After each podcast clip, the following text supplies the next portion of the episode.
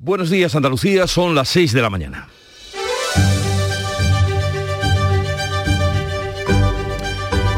Despierta tu mente, descubre la realidad. En Canal Sur Radio, La mañana de Andalucía con Jesús Vigorra.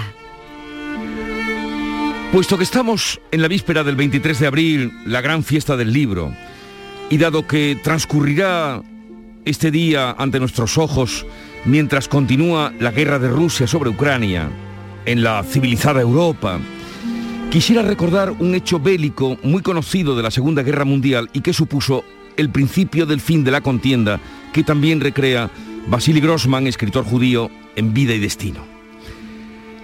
Estaba el ejército de Hitler en el asedio de Stalingrado cuando tropezó con la célebre fábrica de tractores, donde se hicieron fuertes los soviéticos y aguantaron resistiendo tan terrible acoso.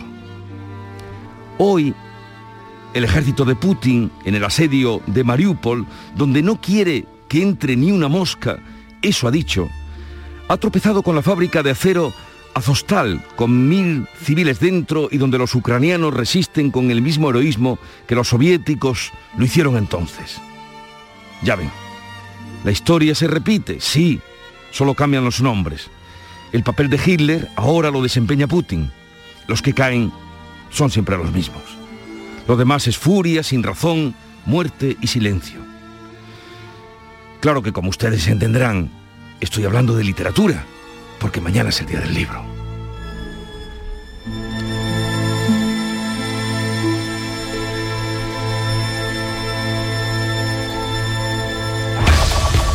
En Canal Sur Radio, la mañana de Andalucía con Jesús Vigorra. Noticias. ¿Qué les vamos a contar ahora hablando de la realidad con Carmen Rodríguez Garzón? Buenos días, Carmen. ¿Qué tal? Muy buenos días, Jesús. Y vamos con el tiempo que supuestamente tenía que estar lloviendo a chorros. Bueno, pues eh, debe llover, así lo anuncia la Agencia Estatal de Meteorología, así que el tiempo invita a leer hoy que estamos en la víspera del Día del Libro, porque esperamos cielos cubiertos en Andalucía con lluvias generalizadas y persistentes, sobre todo en las sierras, en el extremo oriental, esas lluvias van a ser poco probables y se irán abriendo claros por la tarde. Por lluvias se activan durante este viernes aviso, aviso amarillo, avisos amarillos en Sevilla, Huelva y Cádiz. Y por viento, atención, en toda Andalucía, porque hoy va a soplar del oeste fuerte con rachas muy fuertes en el litoral y en zonas altas y serán más intensos a partir de la tarde. En cuanto a las temperaturas, suben las mínimas, pero bajan las máximas, un descenso notable en el interior occidental. Hoy máximas de 20 grados en Almería, 19 en Cádiz, 17 en Málaga, 16 en Huelva, 15 en Granada, Jaén y Sevilla y 14 de máxima en Córdoba. Estamos a viernes 22 de abril, víspera de muchos acontecimientos, pero aún no sabemos cuándo se van a celebrar las elecciones andaluzas. El presidente de la Junta sigue sin aclarar cuándo las convocará, aunque este jueves decía que la legislatura está ya acabada. Sí, Juanma Moreno nada más avanzado sobre la decisión que ha tomado en este periodo de reflexión que se daba para anunciar el llamamiento a las urnas. Moreno en el día de ayer hacía solo esta referencia. Culminando la legislatura, ¿no? Es un secreto a voces que la legislatura se acaba, ¿no? Y se acaba por porque hemos culminado los grandes proyectos que precisamente habíamos prometido durante el comienzo de la legislatura y durante la anterior campaña electoral en el año 2018. ¿no?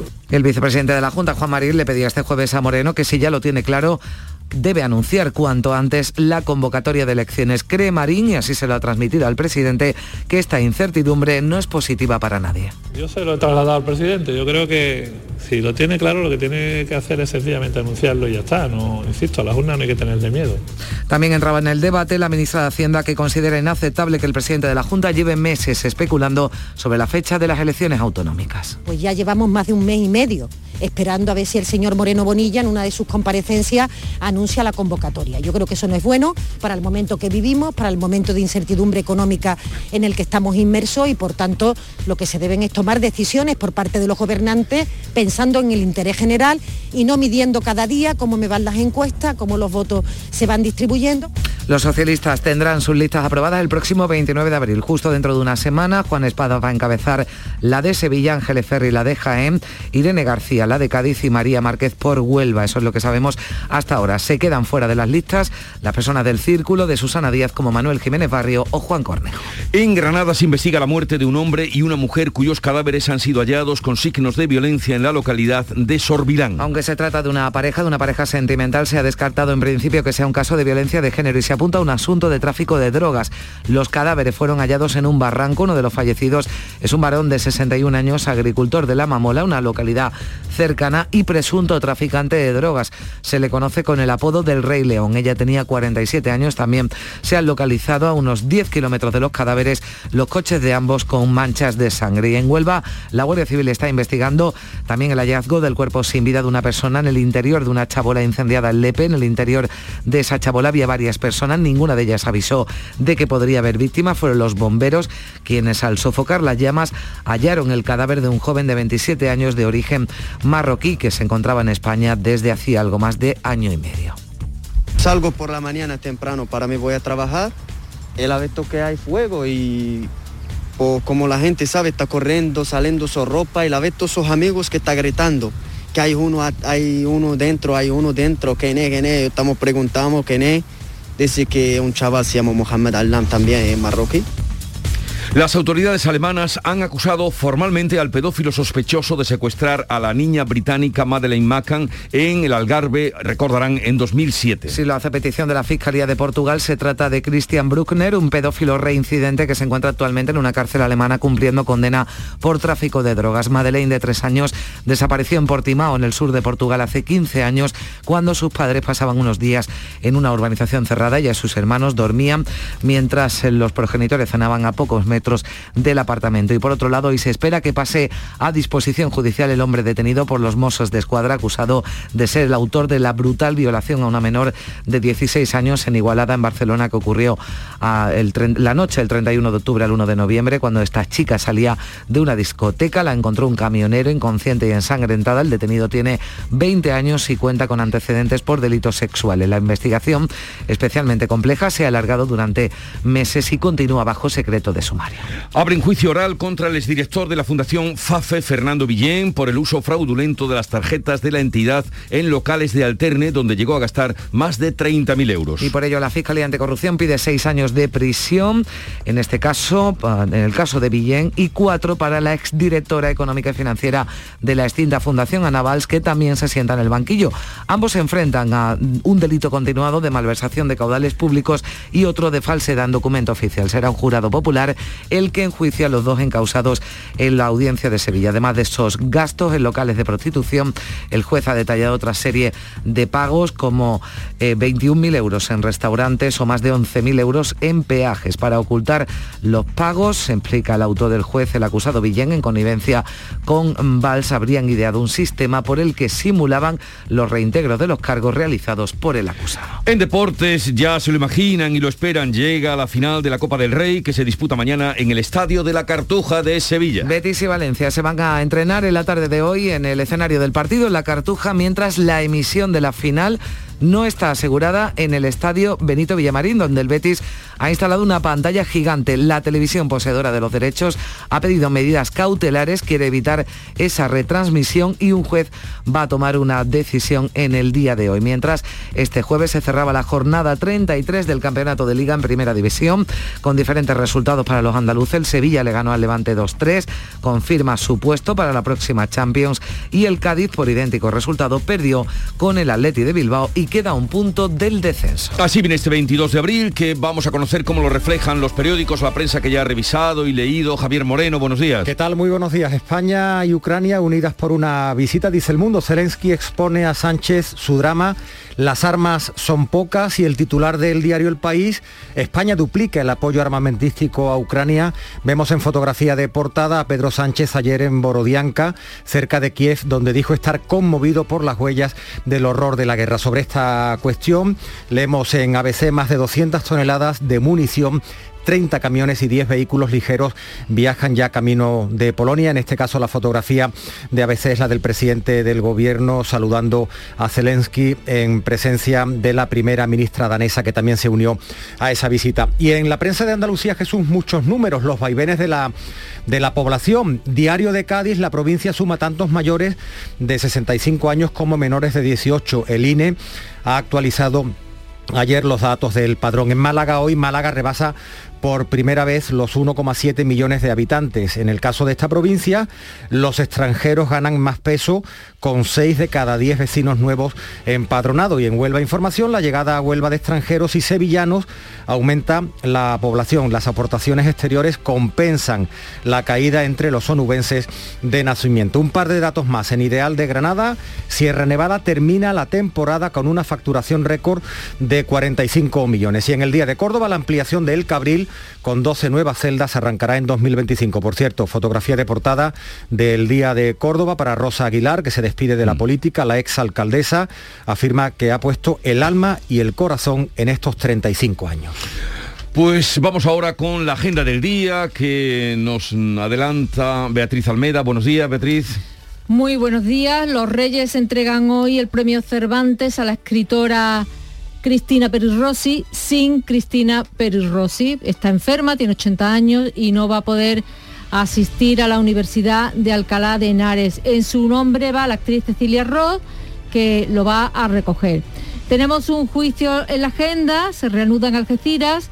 El juicio contra el clan de los Castañas será la segunda visita de las ocho previstas contra la banda de narcotráfico que dirigen dos hermanos, Isco y Antonio. Cada uno se enfrenta a una pena de 20 años de cárcel y hay otros 15 acusados. Hoy daremos o darán un paso adelante los becarios. La mesa de diálogo social se va a reunir por primera vez para configurar el estatuto del becario, que va a dotar de más derechos a estos jóvenes que en demasiadas ocasiones cubren puestos estructurales. Además, la ministra de Defensa, Margarita Robles, visita la, brigada Guzmán el Bueno, eh, que está cuartelada en Cerro Muriano, antes de que el personal se despliegue en las misiones del Líbano y Letonia. Y dos propuestas para el fin de semana, una visita a la Feria Agroganadera de los Pedroches, que ya está abierta, y una visita a la Feria de la Gamba, la Chile y el Boquerón de Punta Umbría, que abre hoy hasta el domingo y que ya comentábamos aquí con Charo que no se puede elegir un nombre mejor para una feria. Pues eh, muy bien, pero tengan en cuenta también, añado que lo dijiste ayer, me parece la cata del vino. Hombre, pero eh, que este año se reservan las invitaciones por internet eh, y eso está bien, pero que sepan que por ejemplo ayer no había entrada. No, ayer no había, por eso no, digo, no lo anuncies demasiado. No, digo, no, pero digo, quienes piensen ir sábado y domingo, ah, los viernes, sábado y domingo, que contemplen que por internet pueden. Bueno, no sé si habéis visto las fotos de la feria de la gamba que estaba apuntando de lo que están preparando allí mm. y veías el puesto y sea la hora que sea, los dos lagrimones son inevitables. Bien, vamos a recibir ya a Charo Padilla, que se pone, ya ves cómo se pone, le habla a ustedes con alegría, pero luego es que ella además viene eh, puesta dando cuenta, para ustedes como si fuera un desfile de modelos. Yo vengo aquí con la ropa más oscura, pero Charo trae viene para, sus oyentes. buenos días, Charo. Muy institucional, buenos días. es que el fin de semana eh, nosotros lo preparamos, el Club de los Primeros, muy detalladamente, y los oyentes efectivamente nos hablan de todas estas cosas. Claro, a mí me, me crea un compromiso. compromiso porque me invitan a todo. Y yo, pues yo quiero ir y quiero quedar bien con todo. Ahora, lo de la feria de las chislas, del boquerón y la gamba, eso nos han enganchado completamente. Y como eso está, queremos y todo. Está cerquita de casa, pues digo, mira, pero luego también en Santa Rosalía y Campanilla, también una feria de la tapa, que son pequeñas localidades que sus restaurantes y sus bares pues hacen una feria de la tapa y hacen un concurso, en fin, que tenemos una Andalucía que no nos la merecemos, o sí, en cualquier caso, hay que explotarla, visitarla y todos los fines de semana disfrutar de nuestros rincones, pero de verdad es que no sé a qué esperamos. Y luego va a ganar el Betty, también te lo digo. Vamos. A ver, eh, ponte las gafas esas que trae. ¿Esta? ¿Cómo son? Béticas. O sea, es que entre el verde de la gafa y el naranja del chaleco, no sé si Combina bien, combina bien. Si con sus gafas verdes, señoras y señores. Chao, buen fin de semana y gracias por las galletitas. Sí, que la tengo que alimentar.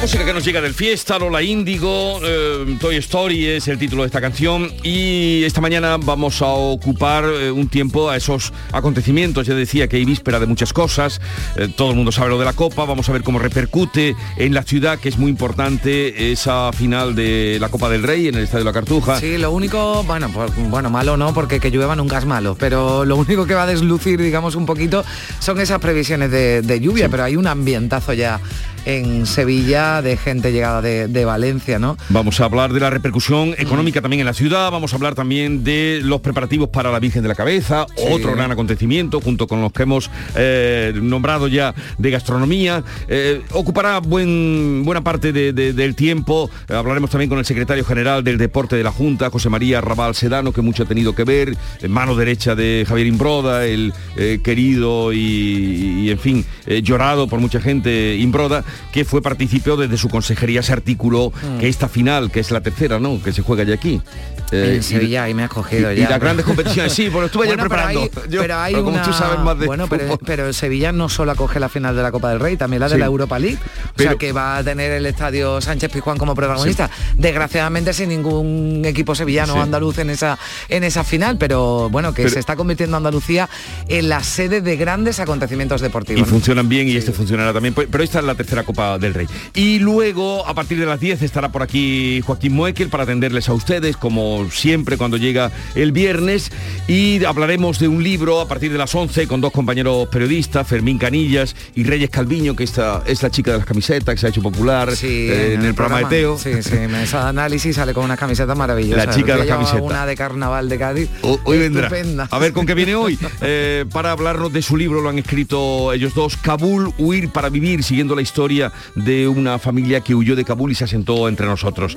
Y luego pues haremos un final feliz, además contando con la presencia de un artista, un joven artista que viene hoy para poner ese, ese punto final y que se llama Ginés González. A lo callao, a lo callao, sigo tu pista y a lo callao, a lo callao, a lo callao, sigues en línea y a lo callao, que yo no quiero a nadie, eh, ni a la guapa del baile, eh, yo necesito hacerte mía otra vez. ¿Te das cuenta la de jóvenes que estamos trayendo? Sí, desde Algunos...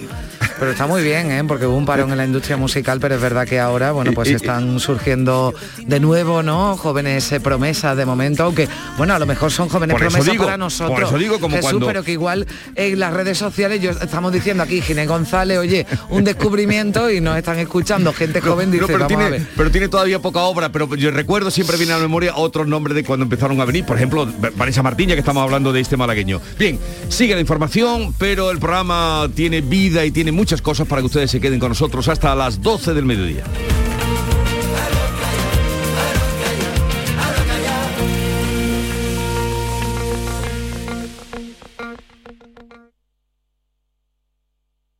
En Vitaldent, este mes, 15% de descuento en tu tratamiento dental. Porque sabemos que tu sonrisa no tiene precio. ¿Cuál? ¿Mi sonrisa? ¿Será la mía? Oye, ¿y la mía? Claro, la vuestra y la de todos. Hacer sonreír a los demás no cuesta tanto. Pide cita en el 900-101-001 y ven a Vitaldent. Chano, ¿nos disfrazamos de factura de la luz para asustar al personal? ¡Tequilla! Con Hogar Solar ahorras tanto que eso ya no da yuyu. ¿Hogar Solar? ¡Claro! No como mi cuñado Alfonso que riega todos los días una lámpara creyendo que le va a crecer una planta fotovoltaica. Hogar Solar, la luz que te ayuda a ahorrar. Ahora mismito voy a ponerme yo la plaquita. La mañana de Andalucía con Carmen Rodríguez Garzón.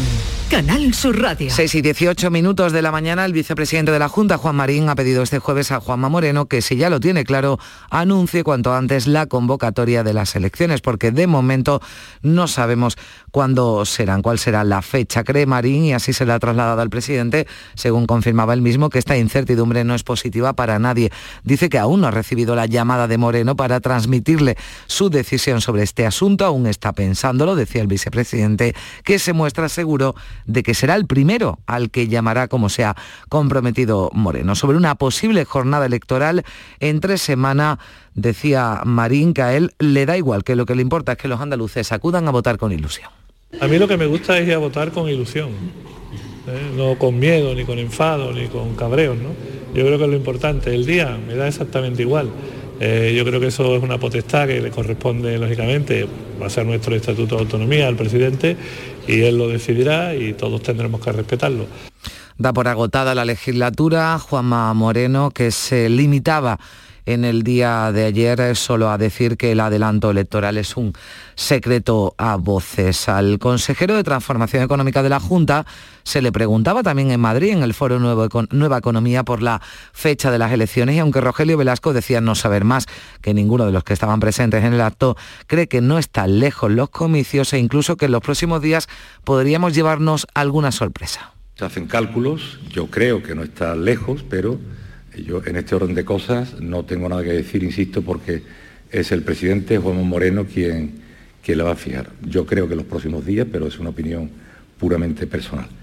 Podemos llevarnos alguna sorpresa, que sean día entre semana, en lugar de domingo o incluso en septiembre. Lo vemos los próximos días. La Comisión de Presidencia en el Parlamento se parecía más este jueves a un día de final de curso que a un debate de control. Se le preguntaba a Elías Bendodo sobre las contrataciones públicas durante la pandemia, pero lo que ha imperado ha sido el buen tono, protagonizado por las despedidas. Ha sido en una comisión, como decimos, en la que la oposición afeaba al gobierno esas contrataciones de emergencia, pero pese a esto, el portavoz socialista Manuel Jiménez Barrio decía que no quería irse enfadado con nadie y menos con Bendodo. Eh, su viaje permanente a Madrid, ¿no? Eh, le garantice mucha gloria porque deja paz en esta tierra. ¿no? Por tanto, yo lo que le deseo es que tenga el mayor de los éxitos, el mayor de los éxitos, he hablado por él antes y por tanto mis deseos él sabe que los comparte y yo como ya no me voy a dedicar a estos menesteres sino a otras cosas, le deseo lo mejor. Pues Bendodo correspondía a Jiménez Barrios y lanzaba a Juan Espadas un mensaje. Se equivoca, no incluyendo en sus listas al que fue vicepresidente de la Junta. El PSOE volverá a tropezar en la misma piedra. Yo siempre dije que el Partido Socialista hacía la selección inversa. ¿Qué es esto? En vez de coger a los mejores, pues no cogía a los mejores. Yo esperaba que el señor Espada hiciera cambio en este sentido, pero usted me acaba de comunicar, señor Jiménez Barrio, que no va a seguir. Creo que eso es la selección inversa. Usted tiene experiencia y pozo. Los socialistas van a tener sus listas aprobadas el próximo 29 de abril, justo dentro de una semana. Ese día celebrarán Comité Federal para aprobar las candidaturas a las elecciones andaluzas. Ya sabemos que Juan Espadas encabezará la lista de Sevilla, Ángeles Ferri la de Jaén, la presidenta de la Diputación de Cádiz, Irene García, irá por su provincia y María Márquez por Huelva, pero se quedan fuera de esa lista, de esas listas las personas del círculo más cercano de Susana Díaz, como Manuel Jiménez Barrio, que lo contábamos ahora, o Juan Cornejo, el que fuera secretario de organización del PSOE andaluz. Y Rosa Aguilar deja la política, ya saben, fue alcaldesa de Córdoba por Izquierda Unida, también ministra socialista y consejera también del PSOE la Junta, diputada en el Congreso y parlamentaria andaluza este jueves, anunciaba el fin de su carrera política y lo hacía en la sede del PSOE acompañada de Juan Espadas, ahora también señalaba se va a encargar de coordinar el grupo Católicos Socialistas. Después de tantos años en política, un día tendría que llegar el tomar la decisión de dejar esa primera línea de la política. Ha sido un planteamiento que siempre me ha acompañado a lo largo de toda mi vida y ese día, ese momento ha llegado. Cambiamos de asunto, dejamos la crónica política y vamos con la de sucesos que viene amplia también este viernes. Un hombre y una mujer de nacionalidad española han aparecido muertos con signos de violencia en un cortijo de Sorbilán en Granada. Se trata de una pareja sentimental, aunque se descarta en principio que sea un caso de violencia de género. La policía lo investiga como asunto, como un crimen relacionado con el tráfico de drogas. Los eh, cadáveres fueron encontrados en un barranco, a unos kilómetros estaban los coches de ambos con manchas de sangre. Además, la Guardia Civil investiga en Huelva el hallazgo del cuerpo vida de una persona en el interior de una chabola incendiada en Lepe, en las inmediaciones del cementerio municipal, y las autoridades alemanas han acusado formalmente este jueves al sospechoso de secuestrar a la, niña británica Madeleine McCain en el Algarve en 2007. Lo hace a petición de la Fiscalía de Portugal. Christian Bruckner, un pedófilo reincidente, se encuentra actualmente en una cárcel de Alemania cumpliendo condena por tráfico de drogas. Hoy se espera que pase a disposición judicial el hombre detenido por los mozos de escuadra acusado de ser el autor de esa brutal violación en Igualada, en Barcelona. Una menor de 16 años ocurrió el 1 de noviembre cuando la chica salía de una discoteca, la encontró tras la agresión, una brutal agresión, como decimos, un camionero, la encontró inconsciente y ensangrentada. Y también novedades en el caso de Esther López, la joven que fue hallada muerta en una cuneta en Traspinedo, en Valladolid. La autopsia ha revelado que murió de hipotermia y también a consecuencia de una hemorragia interna provocada por el atropello que sufrió y que le provocó una herida en la cadera. El informe confirma que fue atropellada, pero que no falleció en el acto a causa del impacto. La Guardia Civil no tiene claro si la joven se desplazó ya herida desde el lugar del atropello o bien alguien movió el cuerpo hasta el lugar donde fue hallado 23 días después. 6 y 25 minutos, hablamos ya de la guerra de Ucrania porque España ha enviado el mayor cargamento militar destinado hasta ahora a Ucrania. Lo ha anunciado Pedro Sánchez durante su visita a Kiev para reunirse con Zelensky. Un buque de la Armada viaja ya hacia Polonia con 200 toneladas de armamento. El envío dobla lo entregado hasta ahora. Es el mayor envío realizado hasta la fecha.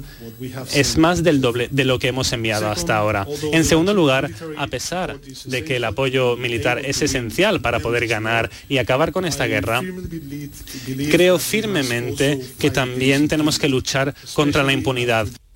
Zelensky insistía en esa visita de Sánchez eh, junto a la primera ministra danesa, en esa comparecencia conjunta que hacían los tres, en que deben llegar lo antes posible esas armas para que puedan seguir resistiendo. Necesitamos también para que ellos tengan esas armas para poder defenderse, que sabemos que ya nos van a mandar esas armas, lo que pasa es que necesitamos que lleguen más rápido posible. 58 días cumple hoy la guerra de Ucrania. Rusia ha cambiado de estrategia, ha dejado de bombardear la acería de Mariupol y ha sellado los accesos. Mil civiles y al menos 400 soldados han quedado incomunicados dentro de sus túneles. Ya no pueden entrar ni salir ni recibir agua o alimentos. Putin opta así por forzar la rendición o la muerte por inanición de estas eh, personas. Le ha dado la orden a su ministro de Defensa. Hay ninguna necesidad de penetrar por esas catacumbas y arrastrarse por el subsuelo de esas instalaciones. Bloqueemos la zona para que no pase ni una mosca. Y hoy en Córdoba preguntaremos por este asunto, por la guerra, la ministra de Defensa, Margarita Robles, que visita la Brigada Guzmán el Bueno en la base militar de Cerro Muriano antes de que su personal parta en misión humanitaria a Líbano y Letonia. A partir del mes de mayo viajará a tierras libanesas el contingente Libre Hidalgo 37 con 600 hombres y mujeres, en su mayor parte destinados en las unidades de esa brigada Guzmán el, bueno, el contingente cordobés va a establecer observatorios y va a realizar otras actividades en Líbano en colaboración con las Fuerzas Armadas de aquel país. 6 y 27 minutos. Un corazón fuerte es capaz de mover el mundo. Por eso queremos reconocer con el distintivo Corazón Andaluz a todos los productos, personas y empresas que ponen a Andalucía en marcha. Cuando veas un distintivo Corazón Andaluz, sabrás que ahí hay excelencia y que se consigue desde Andalucía con amor. Donde late Andalucía, corazón andaluz. Junta de Andalucía. Viernes 29 de abril, bote especial de Euromillones de 130 millones para hacer lo que siempre soñaste. Y si necesitas ayuda para soñar, podemos cambiar el contar ovejitas por contar hasta 130 millones. Así, uno, dos, tres. Así está 130 millones como mínimo. Este viernes 29 de abril mínimo garantizado de 130 millones de euros. Porque cuando tienes todo el tiempo del mundo nada te quita el sueño. Euromillones, dueños del tiempo. Loterías te recuerda que juegues con responsabilidad y solo si eres mayor de edad.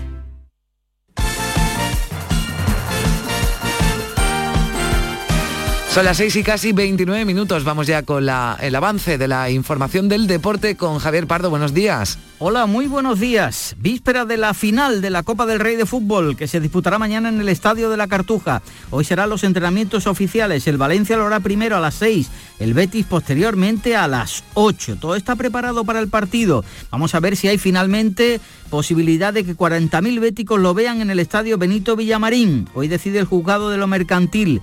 La televisión poseedora de los derechos ha pedido evitar la emisión. Ya se sabrá a lo largo del día si es posible o no verlo allí. Jornada 33 de liga finalizó con distintos resultados para los equipos andaluces que jugaron en las últimas horas. Venció el Sevilla en el campo del Levante 2-3, se asegura puesto de Champions por el momento.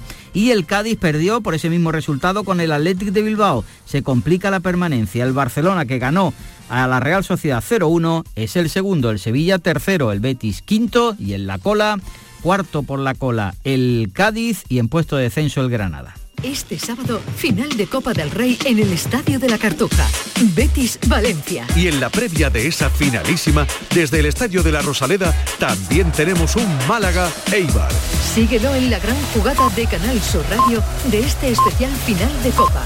Desde las 6 de la tarde con Jesús Márquez. Quédate en Canal Sur Radio, la radio de Andalucía. Andalucía son las seis y media de la mañana.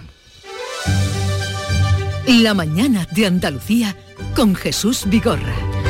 Y a esta hora vamos a resumir en titulares las noticias más destacadas que les venimos contando desde las 6 con Carmen Rodríguez Garzón. La legislatura está acabada, pero sin fecha de convocatoria electoral. El socio de gobierno y la oposición presionan para que el presidente de la Junta anuncie ya el día de la convocatoria que se da por hecho será en el mes de junio. Se va Rosa Aguilar, deja la política, la que fuera alcaldesa de Córdoba por Izquierda Unida, ministra y consejera socialista. Tiene 64 años y casi 35 de carrera política. A partir de ahora se va a encargar de coordinar el grupo Católicos Socialistas. La Guardia Civil intenta esclarecer el hallazgo de dos cuerpos con signos de violencia en un cortijo de Sorbilán en la costa de Granada. Son un hombre de 61 años y una mujer de 47 españoles y pareja. El hombre tenía una plantación de cáñamo y se barajan conexiones con el narcotráfico. Un joven marroquí de 27 años ha muerto en el incendio de una chabola en Lepe, Huelva. Otras cinco personas que vivían con él han logrado salvar la vida, pero dos han sufrido heridas. La audiencia de Sevilla abre juicio al que fuera alto cargo de la Junta, Fernando Villén, por pagos de 32.000 euros en clubes de alterne con dinero público. Será juzgado por falsedad y malversación junto a la directora financiera de la extinta Fundación Fafe Navals, también acusada de falsear las cuentas. Un buque de la Armada navega rumbo a Polonia con 200 toneladas de material militar y 40 camiones. Pedro Sánchez ha transmitido a Zelensky en Kiev su apoyo a la entrada de Ucrania en la Unión Europea y le ha ofrecido expertos forenses para investigar si se ha cometido un genocidio. La Embajada de España en la capital de Ucrania va a reabrir próximamente. El presidente de la Generalitat exige conocer quién ordenó y por qué el espionaje de 60 líderes del procés en el programa Pegasus. Pero Aragonés dice que tiene confianza cero en el gobierno y repite que retirará su apoyo parlamentario si no se depuran responsabilidades. La luz sube 46 euros hoy y vuelve a superar los 200 euros megavatio hora. Va a ser más cara entre las 8 y las 9 de la mañana con un precio de 244 y más barata entre las 4 y las 5 de la madrugada. Eso ya ha sido con 176. Los Reyes presiden hoy en Alcalá de Henares la entrega del premio Cervantes a la escritora uruguaya Cristina Peri Rossi. Lo recogerá en su nombre la actriz argentina Cecilia Roth, la galardonada de 80 años, no puede asistir por motivos de salud. La autora de La nave de los locos es la única escritora vinculada al boom latinoamericano. Andújar celebra este fin de semana la romería de la Virgen de la Cabeza con una amplia cobertura de esta casa Canal Sur. Con procesión, ofrenda floral y paseillo de caballos, entre otros actos, el domingo será el día grande. La previsión del tiempo para esa jornada es buena. Y hoy la iglesia celebra el santoral a San Sotero, Papa. Mm, fue papa del que San Dionisio de Corinto alaba su egregia caridad hacia todos los mm, hermanos, a los extranjeros necesitados, a los oprimidos, a los condenados por las minas, o sea, que parece que este papa estuvo eh, por, eh, en fin, acercarse a los más necesitados, a los más pobres. Salió, ¿no?, de las eh, paredes lujosas del Vaticano. Además, no, que, que no lo diga él, sino que lo diga otro, Claro, como o sea, San lo Dionisio, otro papa de él, que lo ¿no? diga otro, pues eso está muy bien. Y tal día como hoy, 1923, en Madrid, el rey Alfonso XIII otorgaba a la villa de Pozo Blanco el título de ciudad. Eh, supongo que mis paisanos estarán preparando ya los fastos para el año que viene, porque será el centenario. Ah, bien. Eh, al- aludíamos hoy a Pozo Blanco eh, por la feria agroganadera Sí, de, de los Pedroches. de los Pedroches. Y tal día como hoy, 22 de abril de 1970, se estableció por primera vez la celebración del Día de la Tierra. Fue un senador de Estados Unidos, Gaylord Nelson, el primero en declarar en la primavera de 1970, o sea, muy reciente, antes de ayer, Mm. que se iba a celebrar una manifestación popular a nivel nacional sobre el medio ambiente. Y buscando la cita de hoy, vinculada a, a- a la tierra, a la naturaleza, hoy traigo dos cortitas por una, porque encontré una y luego encontré otra, pero no recientes con esta tendencia, sino mucho antes de que se declarara el Día de la Tierra. Una es de Oscar Wilde, que decía, en 1905, me parece que todos miramos a la naturaleza demasiado y vivimos con ella demasiado poco. Oscar Wilde, en De Profundis. Y Víctor Hugo, también mucho anterior, decía, produce una inmensa tristeza pensar que la naturaleza habla mientras el género humano no la escucha. Pues se podría aplicar ¿no? Son buenas, ¿eh? perfectamente, Fíjate, perfectamente ahora. Que- Si escucháramos a la naturaleza, mira que nos está dando voces Di- eh, sí, y no, sí, señales, voces, sí, pero, en fin. Pues ya ven, eh, hagamos lo que podamos eh, en, en nuestro medio, en nuestro entorno. Y vamos ahora a la segunda entrega de la lectura de prensa de lo visto y destacado por Javier Moreno. Bueno, vamos con el diario El Mundo. Comenzamos por el titular de apertura. Zelensky expone a Sánchez su drama. Las armas son pocas. Vemos al presidente ucraniano que ayer recibió en Kiev a su homólogo español, a Pedro Sánchez, y también a la primera ministra danesa, Mette Frederiksen, en un viaje, decía, marcado por estrictas medidas de seguridad. Antes se reunieron, fueron a la ciudad de Borodianka y esa es la fotografía de portada de- del diario El País. Pedro Sánchez ayer en esa ciudad muy cerca de Kiev, donde dijo estar conmovido por las huellas del horror de la guerra.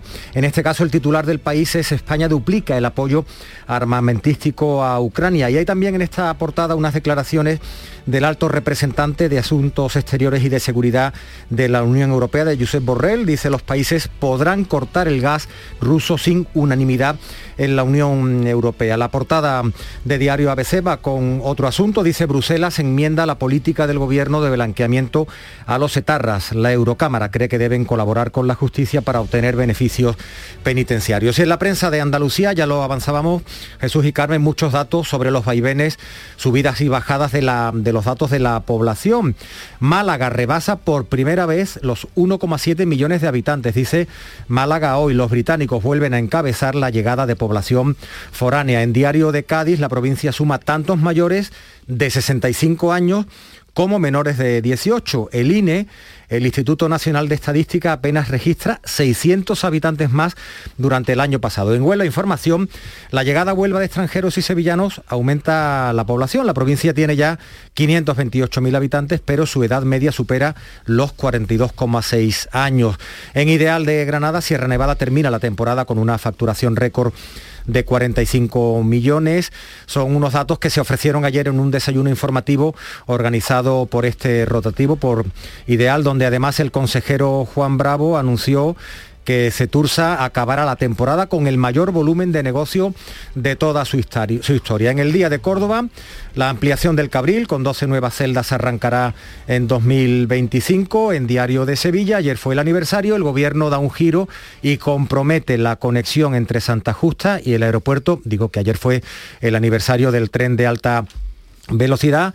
Y ya por último, en, en Ideal de Jaén, la provincia tramita las solicitudes de protección a refugiados de 175 ucranianos. Y cómo no, la fotografía de portada, masiva ofrenda ayer a la Virgen de la Cabeza. Por cierto, la matriz ha suspendido la recepción de hoy por la amenaza de lluvia.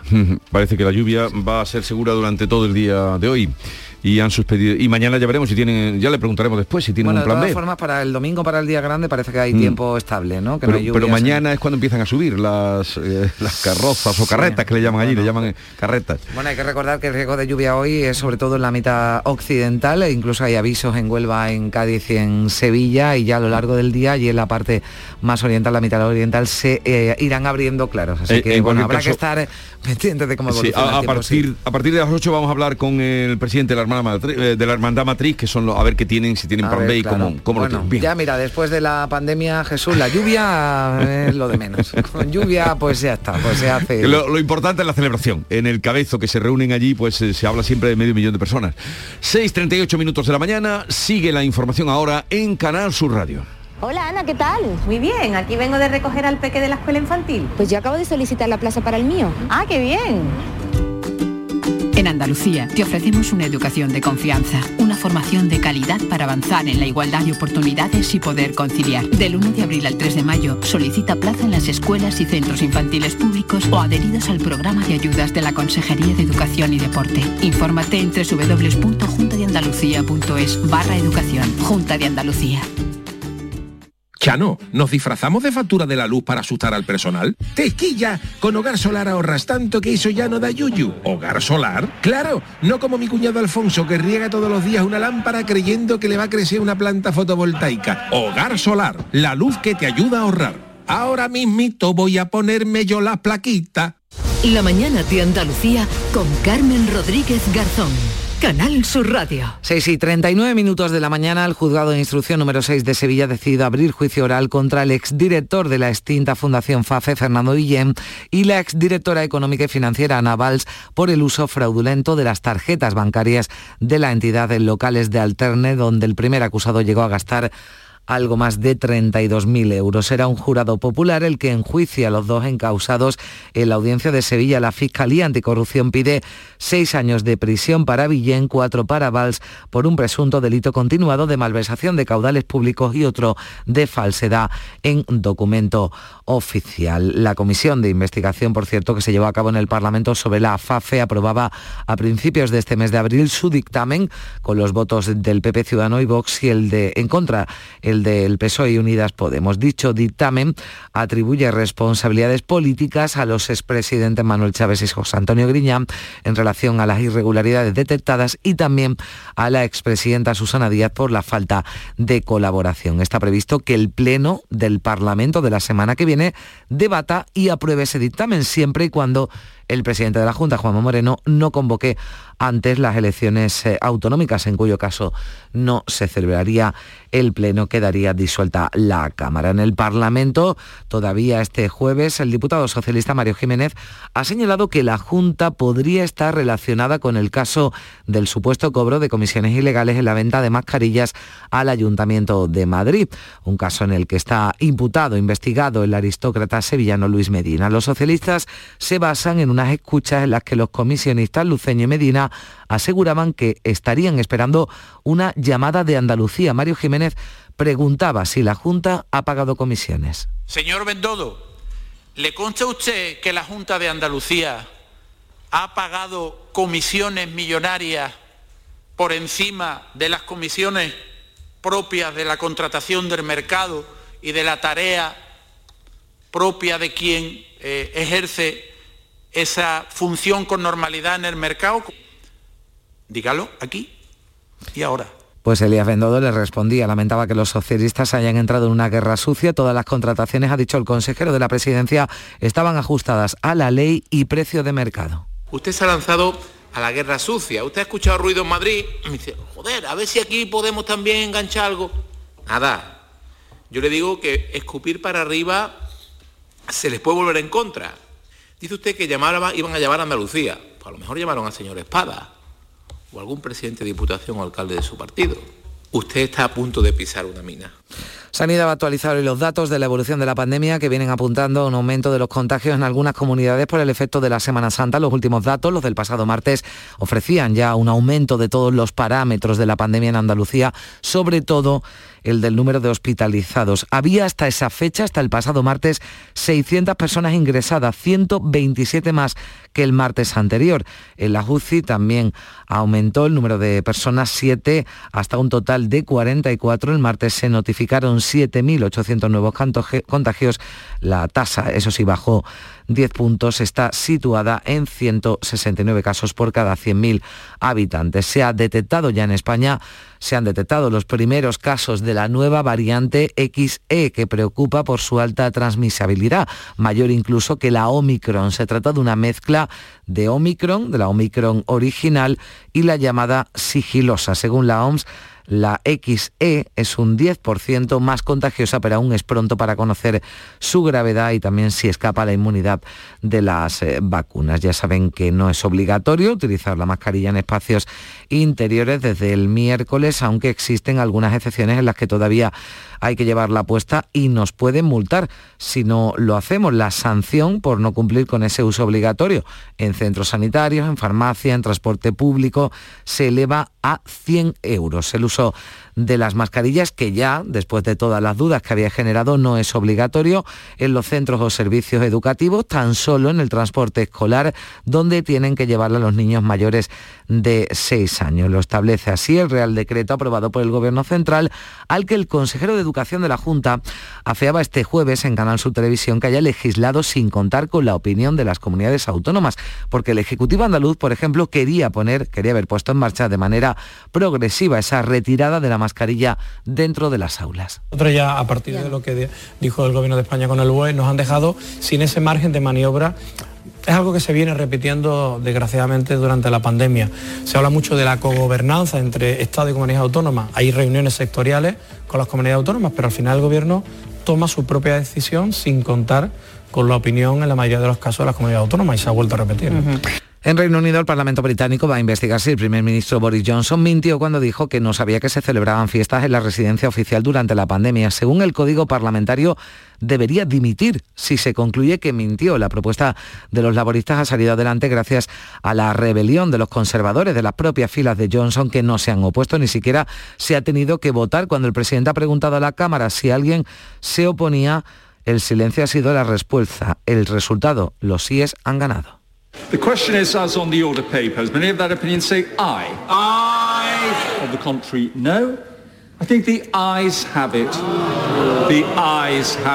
Pues ese era el sonido en el Parlamento británico de vuelta a España. La Seguridad Social estima que abril va a cerrar con 36.000 afiliados más y ya ha superado lo que va de mes los 20 millones de cotizantes por primera vez en España. Son los datos presentados este jueves por el ministro José Luis Escriba, que ha calificado el dato como muy positivo, teniendo en cuenta, decía, el contexto actual de inflación y el impacto de la guerra de Ucrania. Conviene recordar que justamente este es el mes en el que han terminado los ERTES COVID y en el que también han acabado las prestaciones de autónomos, que no están teniendo ningún efecto negativo, como se constata, en el mercado de trabajo y en un contexto eh, complejo a nivel internacional, eh, con los efectos que está teniendo la guerra de Ucrania y también en un contexto eh, inflacionista significativo.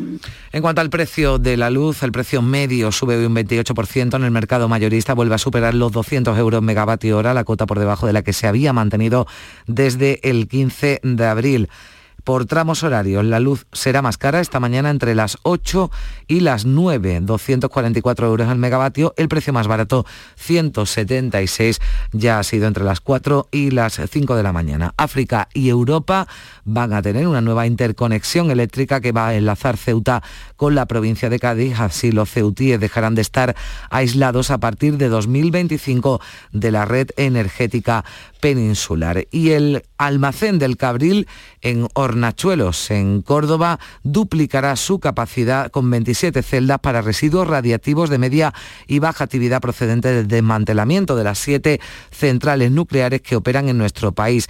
La compañía que gestiona los residuos, en Resa, prevé su lleno en 2050 y mantiene vínculos con los municipios del entorno con compensaciones económicas. Dicen que no hay riesgo alguno, lo explicaba Eva Noguero, que es directora del Centro de Almacenamiento del Cabril. Un año más, los resultados de todas estas determinaciones ponen de manifiesto que las condiciones radiológicas actuales son idénticas a las que existían inicialmente.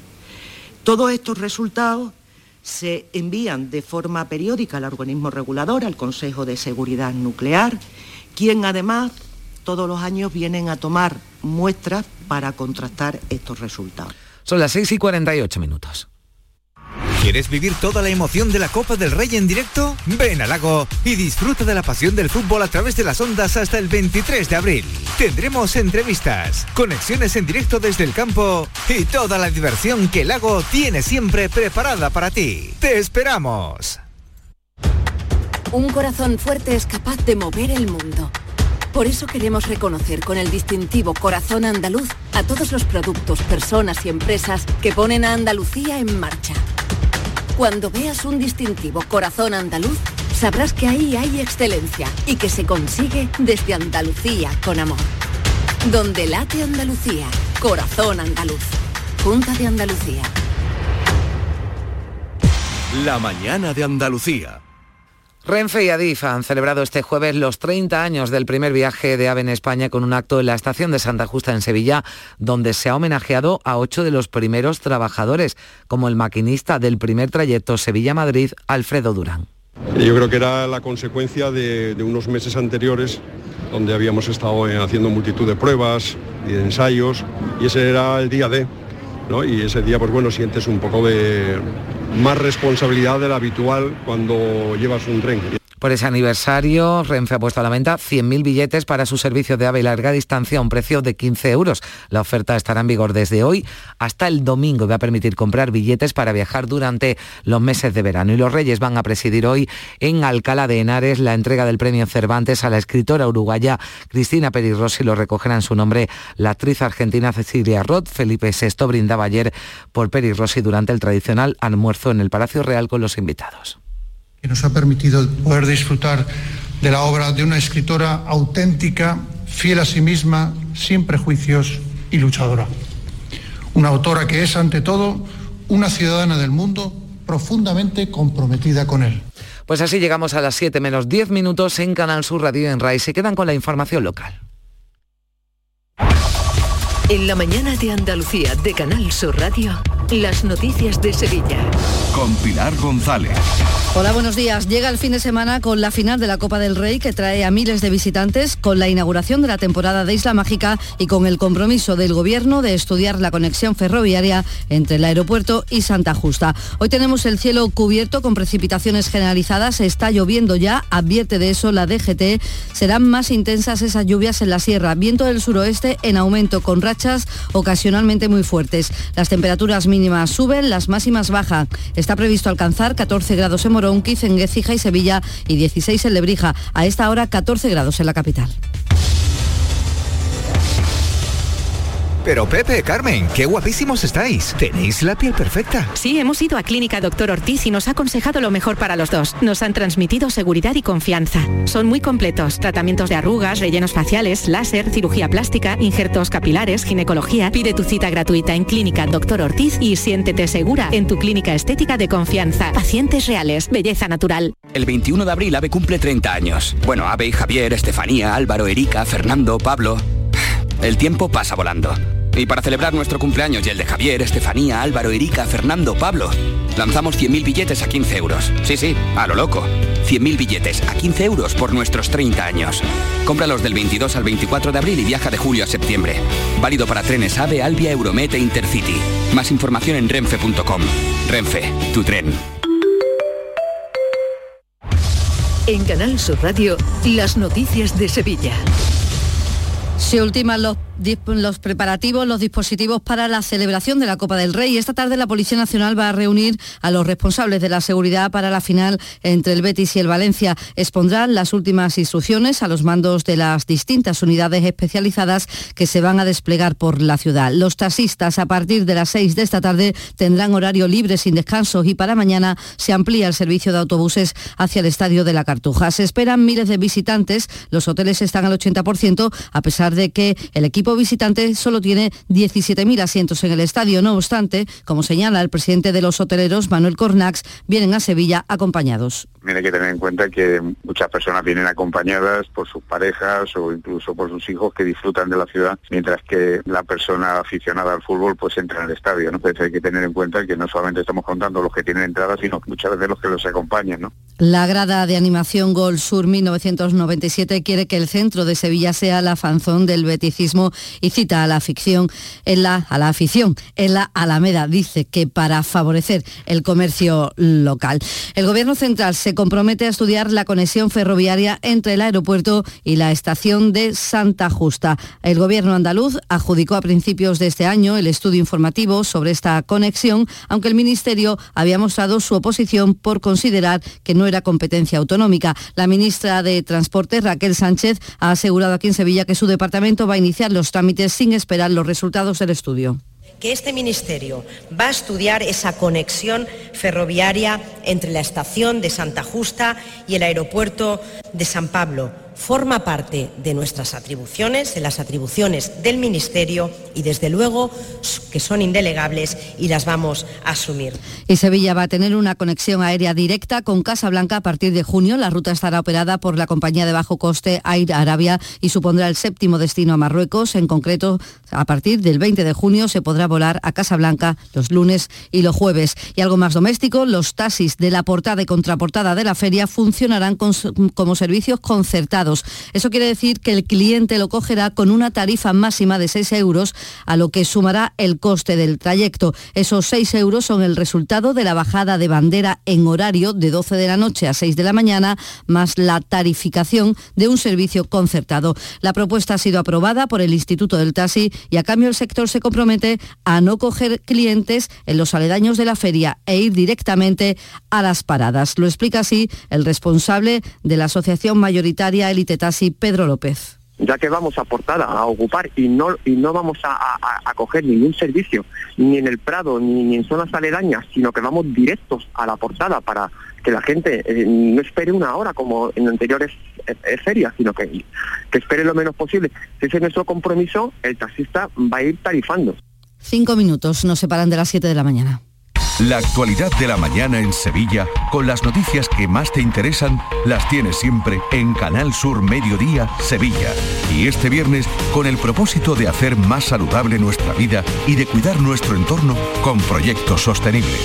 Canal Sur Mediodía, Sevilla. Este viernes desde las 12 del mediodía en el Centro Cultural La Atarazana de Bormujos, con la colaboración del Ayuntamiento de Bormujos.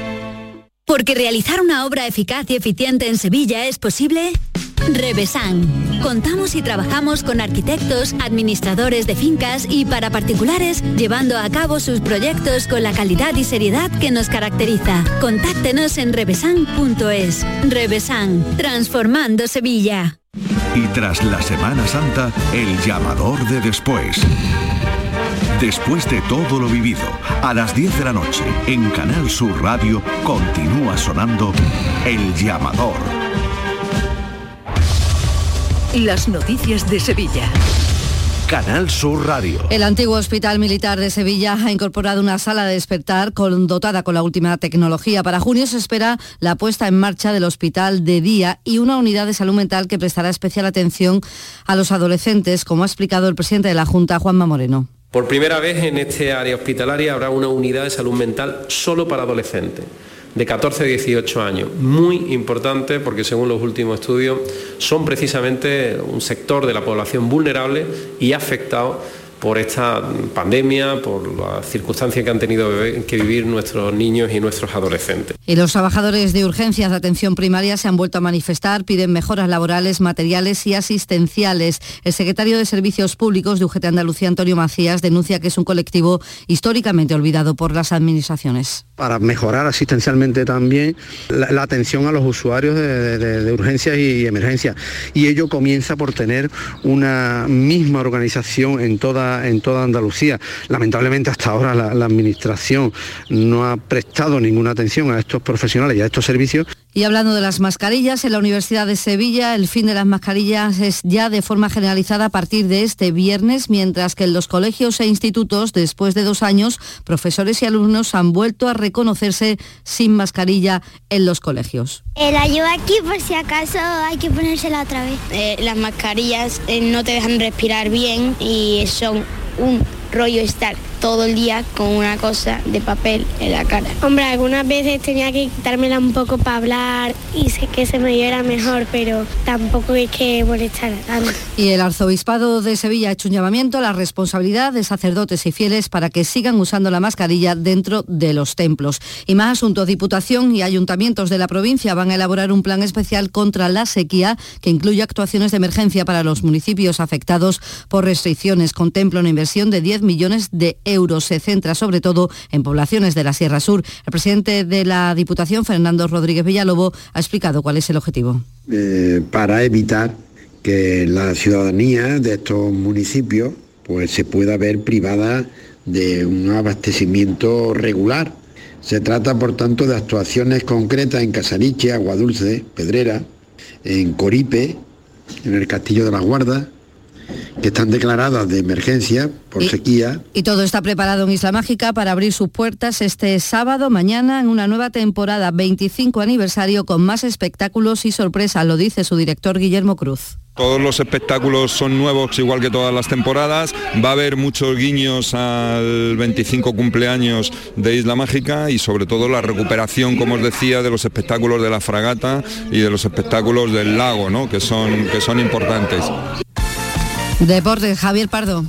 Víspera de la final de la Copa del Rey de Fútbol, este viernes se van a entrenar los dos equipos en el Estadio de la Cartuja, los dos finalistas. El Valencia lo hará primero a las 6 y a las 8 le corresponderá al Real Betis. También hablará esta mañana el árbitro del partido, Hernández Hernández. Lo que está en el aire es la posibilidad de que los béticos vean el encuentro desde el Estadio Benito Villamarín. Hoy el juez de lo mercantil de Sevilla, del número uno, va a decidir si es posible o no porque la tenedora de los derechos en abierto del encuentro ha pedido medidas cautelares para evitar la emisión del partido. Se sabrá esta mañana. Por otra parte, en la Liga, victoria del Sevilla ante el Levante 2-3, dos goles de Tecatito y otro de Cundé, que le asientan en los puestos que dan derecho a jugar la próxima temporada en la Champions. Les contamos que colectivos en defensa del patrimonio inician una recogida de firmas para que el patio de los naranjos de la catedral vuelva a ser de acceso libre. A esta hora 12 grados en Albaida, también en Badolatosa, 14 en Sevilla.